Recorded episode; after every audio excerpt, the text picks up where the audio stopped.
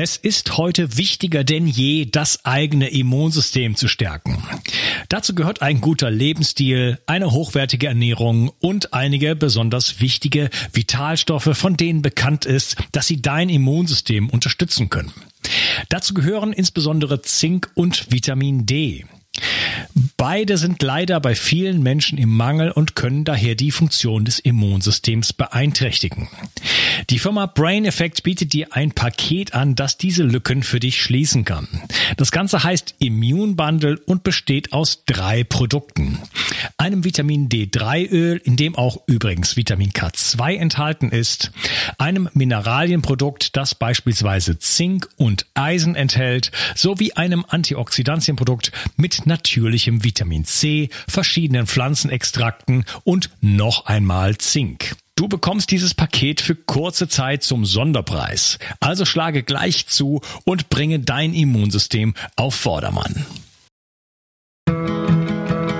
Bio 360. Zurück ins Leben. Komm mit mir auf eine Reise. Eine Reise zu mehr Energie und fantastischer Gesundheit. Ich möchte dir das Wissen und den Mut vermitteln, den ich gebraucht hätte, als ich ganz unten war. Dabei will ich dir helfen, wieder richtig in deine Energie zu kommen. Zurück ins Leben. Hallo ihr Lieben und herzlich willkommen zu Bio 360. Das ist der dritte Teil von meinem Interview mit Kurt E. Müller. Hallo Kurt. Hallo Ungas. Ja, wir sind ja, entschuldige. Mhm. Ja, schön, dass du hier bist. Ja, wir sind noch mitten in deiner Präsentation. Äh, wir haben uns gerade über das Immunsystem unterhalten und du hattest äh, davon erzählt, dass äh, ja es gibt sozusagen den Gasfuß und die Bremse und dass viele Menschen heutzutage auf der Bremse stehen, was auch nicht gut ist in dem Sinne und wir da gerade auch große Verschiebungen erleben durch die Präsenz von Umweltgiften, die Phthalate, die Weichmacher, hattest du rausgegriffen, aber da gibt es natürlich noch andere. Ja, ähm, bitte mach weiter. Ich möchte an dieser Stelle noch einmal äh, einen Sprung zurück machen an das Grundsätzliche. Oben, oben drüber, über dieser Folie steht, die Umwelt hat die Evolution des Menschen konditioniert. Das hat bis vor 100 Jahren hm, gestimmt. Inzwischen sind wir an einem Punkt angelangt, wo der Mensch die Umwelt konditionieren kann. Und da er keine Ahnung hat über Konditionierung durch Evolution, macht das halt sehr töricht und dumm vor sich hin und hofft, dass es so geht. Wir gehen aber zurück zu dem Ursprünglichen, dass die Umwelt die Evolution der Menschen konditioniert hat. Und ich habe hier auf der linken Seite dargestellt, wer die Konditionierer waren. Und das Grundprinzip, mit dem wir uns auseinanderzusetzen hatten, war, war, womit arrangieren wir uns und machen eine Kooperation und Koexistenz und wogegen wehren wir uns. Und ein englischer Forscher hat schon im 18. Jahrhundert den Satz gesagt, das wichtigste Prinzip in der menschlichen Existenz ist die Selbstverteidigung. Und man hat es in der englischen Sprache als Defense äh, versus Tolerance genannt. Das ist der allgemeingültige Begriff, also zwischen Verteidigung und Toleranz. Und nun, wer waren die Player, die uns zu Entscheidungen zwangen? Ich nehme erstmal hier die äh, blauen Säulen. Wir hatten Gegebenheiten äh, aus der Natur. Das Licht hatte eine bestimmte Beschaffenheit, Erd, der Erdboden, das Wasser hatte eine bestimmte Beschaffenheit und die Atmosphäre. Und ich habe schon in den 90er Jahren gebrandmarkt, dass es einer der entscheidenden Fehler war, diese Grundvoraussetzungen, die wir brauchen, als Depoträume für unsere Abfälle zu nehmen. Das heißt, wir pusten Dinge in die Atmosphäre hinein, die wir zum Teil nicht mehr loswerden. Wir benutzen das Wasser als, als Müllentsorgungsgebiet in die Nordsee wurde verklappt. Alles, was wir uns vorstellen, ein Gutteil der Dioxine liegt in Fässern dort äh, äh, äh, am Boden der Nordsee und wir hoffen immer, dass sie nicht durchrosten und nichts passiert. Wir haben das Erdreich als Depotraum benutzt. Wir haben die Abfälle aus Verbrennungsanlagen in die Erde äh, verbuddelt oder aufgetragen, die Stäube. Und unser Licht ändert sich auch durch die Gegebenheiten, die wir in der Atmosphäre geschaffen hatten. Die natürlichen Gegner waren Viren, Bakterien, Parasiten, Schimmelpilze und natürlich ein natürlich Fremdes war auch die Nahrung. Wir sehen Viren und Bakterien nur als Feinde, wir wissen aber auch, dass sie gestaltende Aufgaben hatten. Wir sprechen inzwischen von einem Virom, das sind Virus-DNA-Abschnitte, die wir sinnvoll eingebaut haben. Äh, Bakterien haben im Mikrobiom eine wesentliche gestaltende Funktion als Kooperierende im Darm gefunden. Mit Parasiten haben wir uns nie gut äh, arrangieren können. Schimmelenzyme können wir inzwischen nutzen. Und die Nahrung mussten wir als fremd erkennen und dennoch nicht angreifen. Das heißt, wir mussten Nahrung tolerieren, denn sie war ja grundsätzlich fremd und mit uns nicht identisch. Stress gab es sehr früh schon. Deshalb ist Stress nicht ein ganz neues Element, sondern es ist ein Element, das wir frühzeitig brauchten. Es gab Nahrungsstress, es gab Kleidungsstress, klimatischen Stress. Äh, äh, die Witterung war ein wesentlicher Faktor.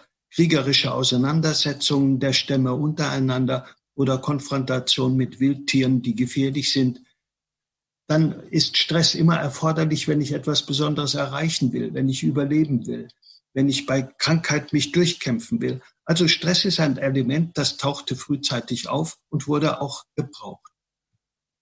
Und nun habe ich hier dargestellt die neue Umwelt. Und was ist da eben dazugekommen?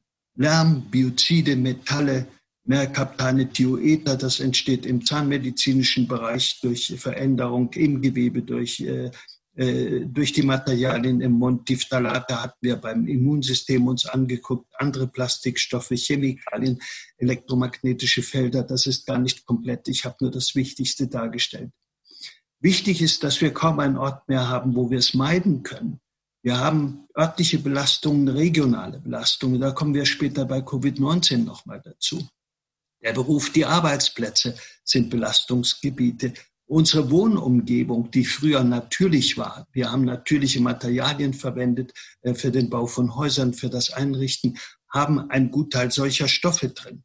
Wir verwenden alloplastische, also Fremdmaterialien im Körper für Endoprothesen, Kunststoffprothesen, in der Zahnmedizin, in der Orthopädie, in der Chirurgie. Und auch bei den Hobbys beachten wir nicht, dass wir nur solche Hobbys ausüben, bei denen nicht solche Dinge eine Rolle spielen, und wir verändern die Nahrung in, einer, in eine unvertrau, unvertraute Form und niemand weiß, was passiert. Wenn ich in dem Mais nun einige Partien gentechnologisch verändere, wird der Körper das immer noch als Mais akzeptieren oder ist es etwas anderes? Das heißt, diese Seite ging etwa 3,5 Milliarden, hat 3,5 Milliarden gebraucht. Für das haben wir nur 150 Jahre etwa gebraucht.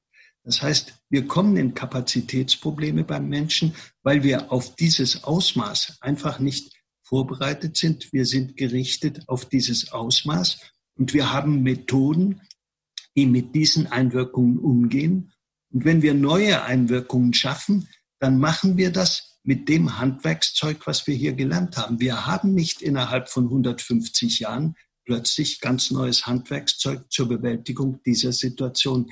Das ist extrem wichtig, auch später, wenn wir bei Covid-19 uns noch einmal die Rolle der Umwelt anschauen. Ich staunte nicht schlecht, als ich äh, in einer Bahnfahrt äh, relativ kurz bevor äh, die Covid-19-Problematik begann, ein Exemplar der FAZ im Zug in die Hand bekam und in der FAZ war die Beilage dieser Woche. Und da war ein Artikel, in dem das Ausmaß der im Moment im Gebrauch befindlichen Chemikalien dargestellt war. Mir war die Zahl von Timbrell bekannt. Sein Buch habe ich, das Toxikologie-Lehrbuch, er sprach 1993 von 65.000 Stoffen. Wir sprechen bei diesen Substanzen von Stoffen. Ich habe 2004 eine Arbeit geschrieben und habe das damals recherchiert und kam auf 120.000 Stoffen. Das war schon fast eine Verdopplung in elf Jahren. Und ich hatte eher den Eindruck, wir sind etwas besonderer geworden und das stimmt überhaupt nicht.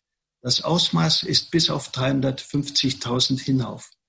Das heißt, wir haben keine geänderte Kapazität damit umzugehen. Wir müssen mit den Kapazitäten von früher das Ganze versuchen zu bewältigen. Und die Kompensation ist natürlich begrenzt. Das Risiko von Wechselwirkungen von Stoffen untereinander nimmt natürlich mit der Zahl zu. Und keiner kann sagen, was passiert denn, wenn von den diesen 350.000 Stoffen sieben Stück gleichzeitig auf ein Kind einwirken oder auf einen Heranwachsenden, der gerade in einer vulnerablen Phase seines Hormonsystems ist. Über diese Unsicherheit reden wir nirgends. Wir haben es in den Gesetzgebungen nicht berücksichtigt. Wir nehmen es billig, billigend in Kauf in der Hoffnung, dass es schon irgendwie klappen wird. Und nun stelle ich einmal dar, welche Empfindlichkeiten haben wir denn bei den Covid-19-Patienten, die dazu entscheidend beitragen können, warum es so oder so abläuft, warum es bei den einen als Krankheit praktisch gar nicht wahrgenommen wird und warum es äh, bei den anderen schwerste, mitunter tödliche Krankheitsverläufe erzeugt. Ich habe die Risikofaktoren ein bisschen in Gruppen eingeteilt. Einmal solche äh, äh, die genetisch bedingt äh, sind. Ähm, und sehe gerade, hier ist auch ein Schreibfehler drin. Das ist die Superoxidismutase, über die wir schon gesprochen haben. Das muss eigentlich Glutathion-Peroxidase heißen. Das ist GPX. Die Katalasen hatten wir besprochen, die, die wir so sehr auch bei dem Quecksilber brauchen. Ich habe im Übrigen Untersuchungen auch an Menschen durchgeführt, die Meeresfisch regelmäßig war, äh, aßen. Und da war hatte keiner einen normalen Quecksilberwert, wenn er mehr als einmal pro Woche Meeresfisch aß. Also die Amalgamfüllung ist nur ein Teil der Exposition. Dieses COMT-Enzym repräsentiert die Catecholomethyltransferase, die brauchen wir für die Stressregulation. Und wir werden die Rolle des Stress für Covid-19-Patienten noch benötigen. Wir setzen Interferon Gamma auch genetisch konditioniert, also einen Entzündungsbotenstoff unterschiedlich intensiv frei, die das also genetisch stärker tun. Bei denen wird die Entzündung schnell und unkontrollierbar. Und wir haben die, die Interleukin 10 zu sehr ausschütten und dann sich nicht mehr wirklich äh, wehren, äh, wehren können.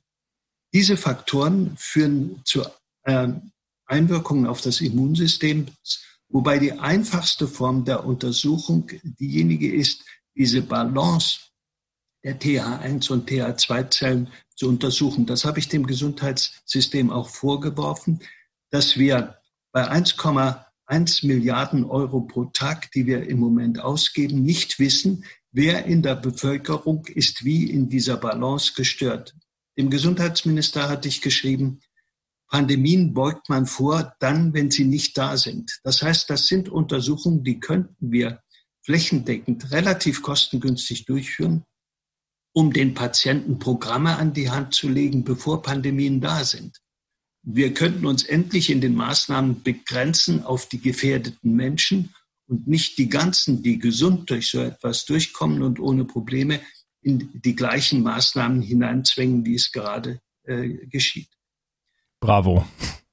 Die, die Mikronährstoffe spielen eine ganz, ganz wichtige und in der gesamten Medizin völlig unterschätzte Bedeutung. Ich habe nur einige die wichtigsten herausgegriffen. Das Q10, das Ubiquinol, hatte ich schon angesprochen.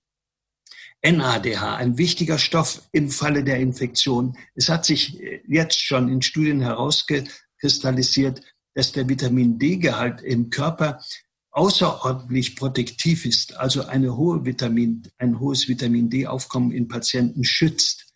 Wir wissen um die Bedeutung der Vitamine B1, B6, B12 zur Kontrolle der Stressachse, was wieder immunologisch auch äh, besonders wichtig ist. Ich hatte erwähnt, dass dieses Q10 durch viele Medikamente gesenkt wird. Was ein elementares Problem ist, ist die Position der Deutschen Gesellschaft für Ernährungsmedizin, die die Substitution von Stoffen völlig, für völlig unnötig äh, hält. Das Alter, das Risiko in, in Seniorenheim ist auch hoch, weil diese Stoffe nicht mehr aus, ausreichend gedeckt werden. Ich gehöre ja selbst vom Alter her in die Risikogruppe hinein und ich sehe mich überhaupt nicht gefährdet, weil diese Dinge bei mir natürlich alles stimmen und kontrolliert werden, substituiert werden und Schwachpunkte immer aus, gemerzt werden. Das Alter per se ist nicht ein Grund, sondern bei alten Menschen, die Immunbalance bewahren, die Mikronährstoffversorgung optimieren, dann werden auch alte Menschen bei weitem nicht das Risiko haben, wie sie es jetzt haben. Die Beatmung hatte ich als besonderes Risiko dargestellt. Die Sauerstoffzufuhr erhöht Superoxid massiv. Die Stickoxidproduktion steigt an, Peroxinit steigt an. Dieses NFKB erzeugt die Entzündungsreaktion im Immunsystem. Also Beatmung regelt hinauf und nicht herunter. Die Beatmung besänftigt nichts. Beatmung ist ein Benzin, ist das Gießen von Benzin in ein loderndes Feuer. Hm, ich möchte kurz noch was zu den Mikronährstoffen sagen. Ähm, je älter wir werden, bestimmte Stoffe nehmen einfach erstmal ab ähm, so zumindest in der Beobachtung, beispielsweise eben das super wichtige Coenzym Q10. Also je älter wir werden, desto weniger steht uns davon zur Verfügung. Aber äh, da kommen ja noch viel mehr Sachen sozusagen mit rein. Die, die Ernährungsform, die wir haben, äh, die ganzen, um, äh, ganzen Lebensstilfaktoren. Wir bewegen uns nicht mehr, wir sind nicht mehr im richtigen Licht und so weiter. Die ganzen Umwelteinflüsse natürlich, die du ja schon aufgezählt hast. dann ist es ja bei älteren Leuten dann auch so, die essen dann auch immer weniger und so weiter. Und dann essen die auch irgendwie ein Brötchen und so. Äh, äh, und, und bringen sich in totales Nährstoffdefizit natürlich dann am Ende rein. Ja. Es, es, ist nicht mal, wie du es ansprichst, bei den Älteren so, wenn ich die jungen Leute jetzt so auf der Straße sehe, wenn sie in der Schule eine Pause haben oder so, sie haben eine völlig Kohlehydrat äh, äh, Nahrung in der Hand, weil das auch nicht so leicht zu finanzieren ist für Eltern, sie anders zu ernähren. Und sie kriegen ja auch in den Jobs, die überall da sind, nichts anderes als eine kohlenhydratlastige Kost. Also es ist ein generelles Problem. Ich weiß um die Begrenztheit dieses Kapitels, aber es wäre sonst ein Ernährungskapitel nochmal für sich geworden. Dann habe ich nochmal aus der Umwelt bestimmte Stoffe angesprochen. Die werden wir uns auch noch genauer anschauen. Die Rolle der Übergangsmetalle. Das ist eine ganze Gruppe von Metallen, die ich noch detailliert darstellen werde. Der Gehalt von Stickoxid äh, ist besonders wichtig und der, der Chlorkohlenwasserstoffe, der Chemie, die uns wirklich in den letzten äh, 100 äh, Jahren die Gesundheit gekostet, haben. Und die elektromagnetischen Felder werden alle belächelt, obwohl Jakimenko zeigen konnte, dass der oxidative Stress, also Superoxid, Stickoxid, Peroxidtritt, auch durch diese Felder ausgelöst werden kann. Es untersucht niemand, wie läuft Covid-19 ab, wenn gleichzeitig diese Belastung vorliegt, der ja keiner entgehen kann. Dann noch wichtig für den Energiehaushalt das ATP-Aufkommen. Das heißt, wenn die Patienten in eine solche Situation kommen, dass das massiv hinaufregelt, ist der ATP-Verbrauch exzessiv und gleichzeitig sinkt die Produktion aber massiv ab. Das ist auch der Grund, warum diese Covid-19-Patienten einen schweren Muskelabbau in der Endphase erleben, weil der Körper versuchen muss, äh, aus der Muskulatur den Energiehaushalt zu speichern, weil von außen eigentlich nichts mehr dazukommt. Ähm, äh, in meinem letzten äh, Vortrag vor einiger Zeit hatte ich betont, dass Straub publiziert hat, dass wenn es um die Energiebereitstellung für Gehirn, Immunsystem und Muskel geht, immer der Muskel der Dumme ist. Das heißt, er wird abgestellt, wir werden ruhig gestellt, wir wollen uns nicht mehr bewegen, wir werden bettlägerig weil wir den Muskel jetzt plötzlich als Energiespeicher benötigen. Ja, da schreibe ich übrigens auch drüber in meinem äh, letzten Buch, äh, dass Muskulatur auch letzten Endes so ein Depot ist für Aminosäuren und wir im, im, in, einem, in einem Krankheitsfall, zum Beispiel im Infektionsfall, äh, darauf angewiesen sind, dort Reserven zu haben. Und wenn wir da nichts haben, dann äh, sieht das ganz schnell schlecht aus. Wenn ich dann in so einem Krankenhaus liege und dann da mein Käsebrötchen morgens bekomme, dann äh, gibt es da auch keine, nichts, was mir da helfen kann in dem Sinne. Ja. Ne? Deswegen ist äh, Muskulatur, äh, je älter man wird, desto mehr muss man sozusagen Krafttraining betreiben, um äh, einfach dort Reserven zu haben, abgesehen, abgesehen von sowas wie Insulinresistenz und anderen Faktoren natürlich. Ja, ich habe jetzt äh, noch zwei Arbeiten herausgegriffen, die sich ganz aktuell mit dem Einfluss von Umweltfaktoren auf den Verlauf zu Covid-19 befassen. Die erste Arbeit, die ich hier zeige, ist von Bornstein. Und Bornstein ist der Prodekan der Dresdner Universität er ist am King's College, soweit ich, äh, ich weiß, in London auch Prodekan und ist äh, an die Universität in Hongkong auch berufen. Er ist weltweit anerkannt und renommiert. Und was ich habe einen Abschnitt herausgenommen, der so ein bisschen die Essenz dieser Arbeit ist und habe aus dieser englischen Arbeit diese dick gedruckte Passage ins Deutsche übertragen. Ich äh, zitiere alles, dass jeder es kontrollieren kann, ob ich auch richtig übersetzt habe, ob das auch stimmt, ob ich die Leute bemogle oder ob ich hier mit offenen Karten spiele. Die deutsche Übersetzung lautet, es gibt eine verblüffende Korrelation in europäischen Ländern zwischen dem Ausmaß der Umweltbelastung durch Pestizide, Dioxine und Luftschadstoffe wie äh, Stickstoffdioxid, von denen bekannt ist, dass sie die Immunfunktion und den physiologischen Stoffwechsel beeinträchtigen und der Mortalität der Covid-19-Pandemie. Und diese Dinge erklären uns jetzt, warum in besonderen Zonen, warum die Metropolen oft so schwere Verläufe hatten, weil die Umweltbedingungen in diesen 10 Millionen äh, Städten natürlich besonders schlecht sind. Aus New York gab es vor 30 oder 40 Jahren einen Pathologen, der mal untersucht hat, bei 200 äh, Verstorbenen in der Pathologie in New York zu untersuchen, wie viel Metalle lagert in dem Körper eines durchschnittlichen New Yorkers. Und da zeigte sich, dass das erheblich ist. Und das ist ja nicht ohne Grund, dass in Europa, äh, in der EU, die Krematorien besondere Auflagen haben, weil sie durch die Verbrennungsprozesse von Menschen zu einer wesentlichen Schadstoffbelastung ihrer Umgebung beitragen. Der Mensch ist also ein Endlager. Das Gehirn ist insbesondere ein Endlager für die fettlöslichen Stoffe. Und dann ist diese zweite Arbeit im Übrigen auch eine deutsche Arbeit. Ogen forscht, glaube ich, in Halle, wenn ich es richtig weiß. Und er hat die Bedeutung der Stickstoffdioxide dargestellt. Und das ist ganz interessant, weil er ist nicht Mediziner, äh, er ist, äh, glaube ich, äh, Geowissenschaftler, aber er hat zeigen können, dass überall dort, wo Stickstoffdioxid praktisch wie in einer Inversionssituation wieder zum Boden strömt, also von oben nach unten, dass überall dort, wo das passiert, die Fatalität, also der tödliche Ausgang von Covid-19 besonders intensiv ist.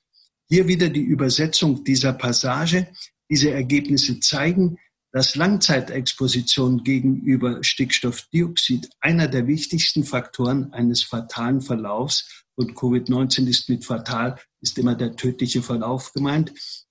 In den untersuchten Regionen, und er hat es untersucht für Norditalien und Spanien und äh, schließt daraus, dass es weltweit ist. Ich persönlich sage, dass wahrscheinlich aufgrund solcher Gegebenheiten auch China immer wieder der Ursprung äh, solcher Probleme ist, weil diese Bedingungen in, in China wie in keinem Land der Welt besonders schlecht sind und wir dadurch natürlich Wegbereiter haben. Es kommen, wenn wir vielleicht über den Stress sprechen, noch andere Faktoren dazu. Es ist nicht der einzige Faktor für China, aber China wird eine Brutstätte aufgrund solcher Bedingungen bleiben, wenn es ihnen nicht gelingt, ihre eigenen Umweltprobleme in, äh, im Griff zu halten. Wir wissen, dass ja bei den ganze äh, Braunkohlenflöze seit Jahren äh, brennen und vor sich hinschwelen und unkontrollierbar vor sich hinarbeiten. Wieso, wo kommt das her, dass dieser, dieser, dieser, ähm, du hast gesagt, dass das Stickstoffdioxid kommt von oben nach unten dann? Äh, das äh, hängt zusammen mit den thermischen Verhältnissen. Inversion ja, haben wir immer dann, wenn es unten drunter, äh, wenn es oben drüber wärmer ist als unten drunter. Alles klar. Mhm. Umkehr der Strömung und wir geben genug Stickoxide an die Luft ab und auch Partikel an die Luft ab.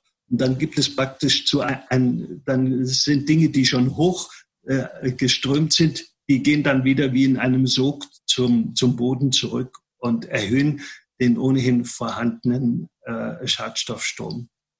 Ich habe nochmal diese kritische Passage in den Mitochondrien dargestellt wo die Elektronen besonders produziert werden, weil Covid-19 zu dieser Erhöhung der Protonen führt.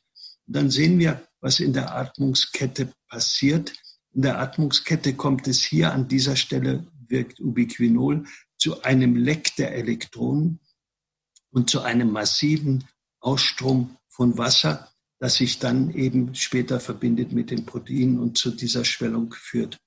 Und dieser Prozess, den wir schon in den vorangegangenen äh, äh, Vortragsteilen besprochen hatten, dieser Prozess wird massiv durch Übergangsmetalle gefördert. Und ich habe Ihnen hier dargestellt die Arten der Übergangsmetalle und einige dick gemacht, weil sie besonders häufig äh, sind. Manche sind so selten, dass sie kein generelles Risiko darstellen, vielleicht mal im Einzelfall, aber nicht generell.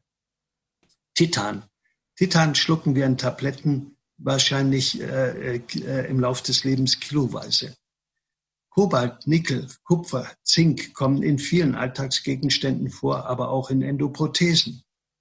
Das Zirkon ist für sich ein Risiko, aber in der Zirkonkeramik nicht, weil es als Oxid so stabil gebunden ist. Da kann ich die, äh, die Zuhörer trösten.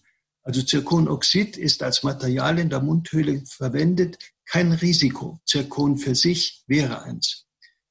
Alle diese Metalle, die ionisch sein können, sind ein Risiko. Solche, die stabile Oxide sein, äh, sind nicht, nicht besonders. Molybden kommt äh, ionisch vor, Palladium in so vielen äh, Goldlegierungen enthalten, Silber in vielen Goldlegierungen enthalten, äh, Cadmium in den Nieren reichlich. Professor Pesch aus Erlangen hat, hat das ganze Leben die Zunahme der Cadmiumgehalte dargestellt. Und an dieser Stelle, das will ich nutzen, um zu zeigen, dass Organschäden, die später bei Covid-19 auftreten, ja nicht Schäden durch Covid-19 sind, sondern durch solche Prozesse. Auch äh, Lauterbach von der SPD, der neulich den Gehirnschaden besonders darstellte, versteht das Ganze nicht. Der Gehirnschaden entsteht nicht durch Covid-19, sondern Covid-19 ist der Funke an der Zündschnur. Er entsteht aufgrund solcher Depots, wie wir sie vorhin von Bornstein auch gesehen haben. Der Cadmiumgehalt der Niere ist bei uns allen in der Bundesrepublik außerordentlich hoch. Und wenn ich jetzt Covid-19 bekomme und Cadmium diesen oxidativen Stress massiv hinauffährt, dann wird meine Niere dabei kaputt gehen. Und nicht Covid-19 macht es kaputt, sondern die Reaktion mit den Übergangsmetallen. Ich habe hier Gadolinium noch dazu genommen, das wir bei MRT-Untersuchungen einsetzen. Wir bräuchten also dringend Untersuchungen, wie viele der Gestorbenen hatten vorher äh, MRT-Untersuchungen.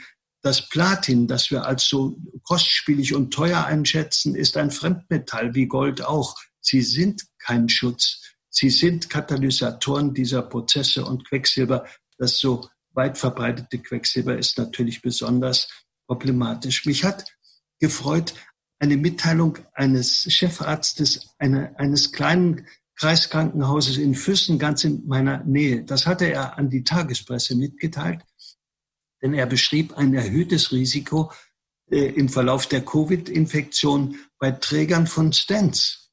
Das ist genau das, was ich hier anspreche. Die Stents sind aus Titan.